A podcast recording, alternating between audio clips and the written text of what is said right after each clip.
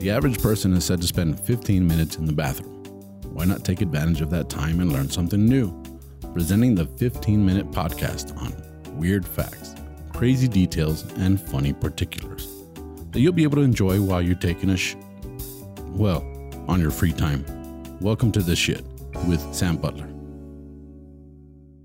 Welcome to another episode of the Shit Podcast. Uh, uh, I'm uh, happy to be here, episode 103. Uh, thank you guys for joining me. Please um, like, subscribe to our channel, hit the notifications bell, and with that, we'll get started. I'm uh, kind of interested in this topic. Uh, I thought I would share it with y'all. Uh, I read an article about it and I was fascinated by the whole idea of it. But um, a couple of episodes back, we talked about the real Hannibal Lecter and um, how he was a Mexican doctor, and how the character wasn't exactly the same as the character in the movie, but the basis for the character was developed by this doctor. Well, while I was researching that, I came across another article that talked about Dexter. Now, I don't know if you all are familiar with Dexter, but uh, it was a series on Showtime, I believe, um, in the 2005 to 2007 era. I'm not sure exactly. Um, I watched the show. Um, if you don't know what the show is, uh, I was I kind of had mixed emotions about watching the show, but you know how it happens, uh, especially like during the pandemic, we had nothing to do but watch stuff. So I decided to go ahead and watch the series. And like I said, I had mixed emotions because I do believe that we live in a society that glorifies violence. And uh, I do believe that that's why we're having a lot of the problems that we're having today with violence, especially with like school shootings and, and, um, feminicides and everything else that you can talk about. We glorify violence through a lot of the things that we watch. That being said, this was a very fascinating premise. If you know anything about the show Dexter, or if you don't know anything about the show Dexter, this is uh, I'll, I'll, sum it up for you. Dexter is a, an adopted kid that um, is adopted by a policeman and his wife, and uh, early in, in, in this kid's a you know early life, the dad starts to notice that the kid has some homicidal tendencies. Uh, he's abusing animals. He's he's uh, cutting animals up. He's he's uh, showing all the signs of a potential um, serial killer. Now, the dad, being a trained policeman, uh, identifies all these uh, different things, but he loves. He's conflicted. He loves his kid, but his kid is also this uh, potential criminal. So this is when the dad comes up with the bright idea that he would allow the kid to to deal with his urges, but they would create a code. And in this code, he was allowed to to go kill people as long as the people deserve to die. So this is the thing that kind of catches you in the show because you're going like, well, he's killing, but he's killing people that deserve it. So that is the premise for the show. And of course, Dexter becomes a, a forensic, uh, I wouldn't say pathologist, but he becomes one of the CSI guys for the police department because that's the way he's able to kind of cover his tracks. He's very meticulous in what he does. And he has like a checklist of things the person has to uh, fall under to deserve to die.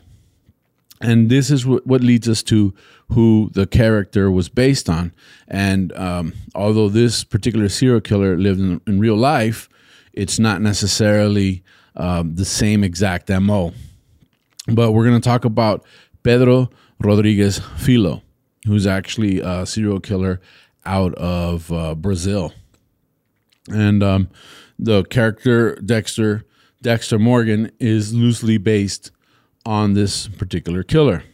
Now, he was born, uh, Pedro Rodrigues Filho was born July 17th, 1954. He was known as Pedrinho el Matador, or in English, Killer Petey. Um, he was um, he would pursue and kill other criminals, and he was sentenced uh, uh, for 71 murders, but he claims that he killed about 100. He served 42 years in prison before his release in 2018, and his victims included 47 people who he murdered inside the prisons, which he was imprisoned. So um, here's a kid who has these serial killer tendencies. He finds he finds himself um, killing at a very young age. He kills for the first time at 13. He gets um, he doesn't kill at 13. He he um, kind of shows signs of being a killer at 13 because he gets into a fight with a cousin, uh, gets really upset, and he tries to throw his kid into like a sugarcane press. Yeah, and you know this is his cousin. He throws his cousin to a sugarcane press. He didn't die. Uh, the cousin didn't die, but he was mangled pretty bad. At age 14, he killed the deputy mayor of Santa Rita uh, do Sapacui. I'm saying that very wrong, but he shot him with a shotgun that belonged to his grandfather. He shot him in front of the city hall for having fired his father, a school guard who was accused of stealing food from the school kitchen. He then killed a security guard who he suspected as the actual thief. So Rodrigues took um, he, he takes off. He goes to Mogi das Cruzes uh, in Greater Sao Paulo, where he begins robbing and uh, drug dens. So this guy actually starts robbing drug dealers and killing the traffickers. He then meets Maria Aprecia Olimpia, nicknamed Botina, and they began living together.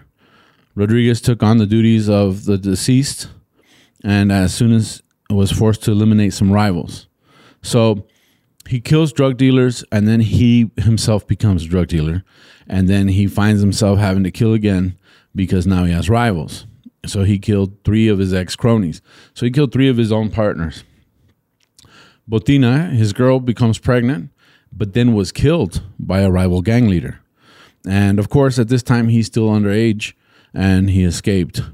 He then later later recruited some soldiers, set up his own business, and then went out on revenge to avenge his uh, uh, deceased girlfriend and his unborn baby. Um, the rival um, then was then betrayed by his ex-wife. He receives a visit from Rodrigues and four of his friends during a wedding party. Rodrigues wasn't even 18 years old.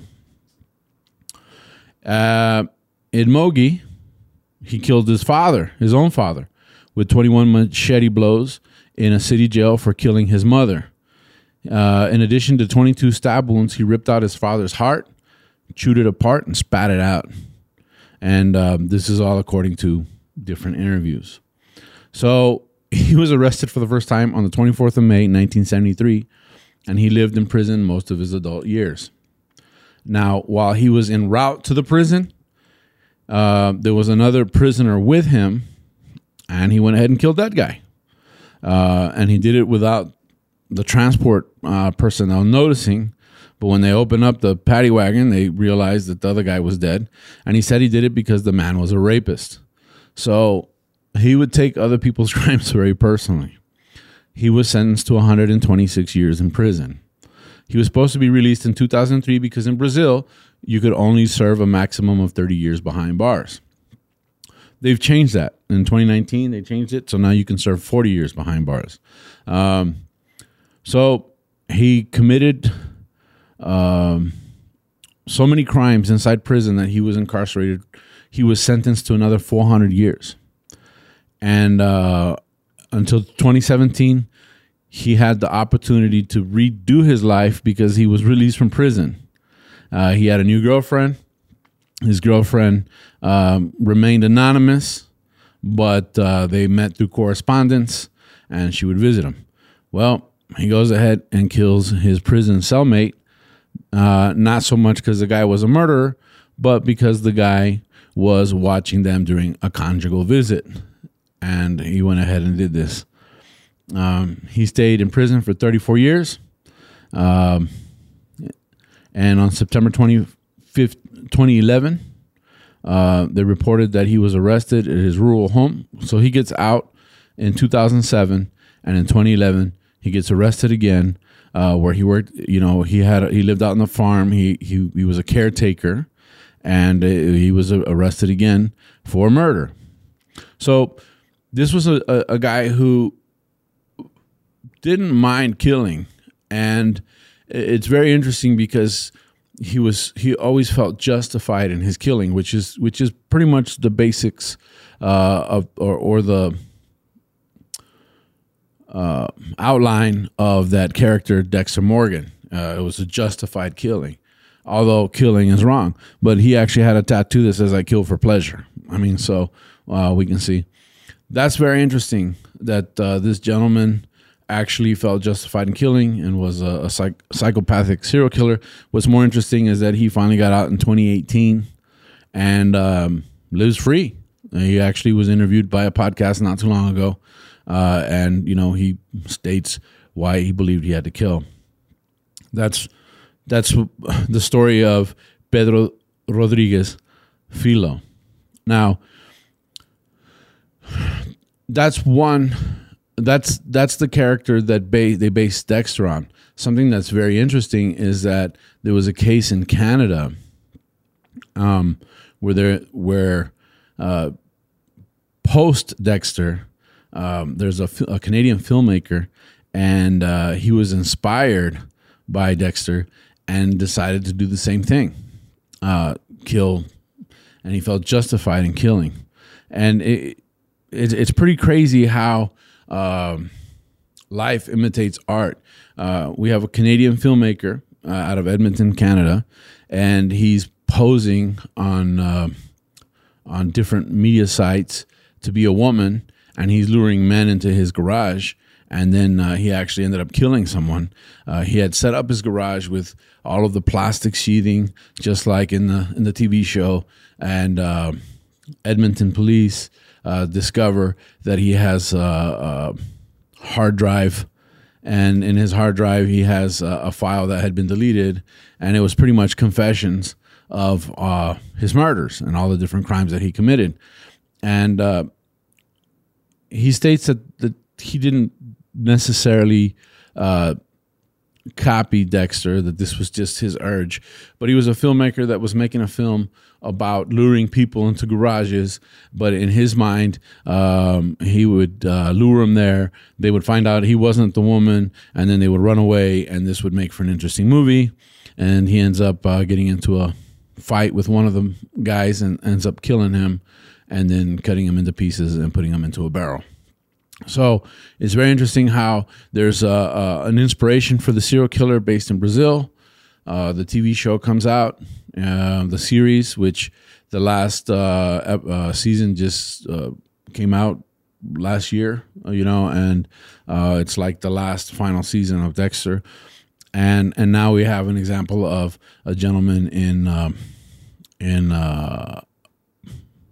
Canada that does the same thing. Um, murders people. And so, what does this say uh, as a society? I, I know that that uh, I talked about it a little bit at the beginning, but um, I do think that that uh, we have a lot of issues as a society. We glorify violence.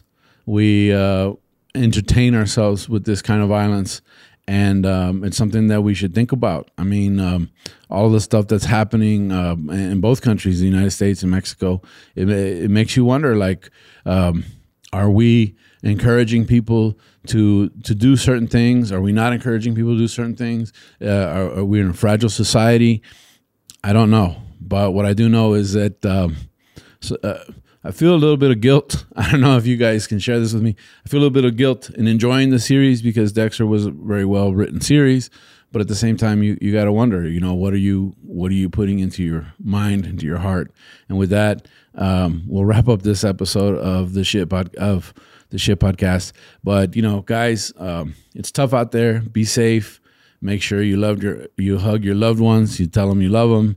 Make sure that uh, we don't. Uh, and I'm getting a little preachy here, but we we need to keep kind of an eye on this stuff for our own mental health, for our own uh, well being. And I hope you guys the best. I love you guys very much. Thank you for supporting the podcast. Uh, please leave your comments, your thoughts, anything that you might want to say about this topic. Uh, like I said, I'm getting a little preachy, but it is it is something that uh, is is is to, to ponder, to think of. So, with that being said, that wraps up this episode. Thank you guys, and we'll catch you next week.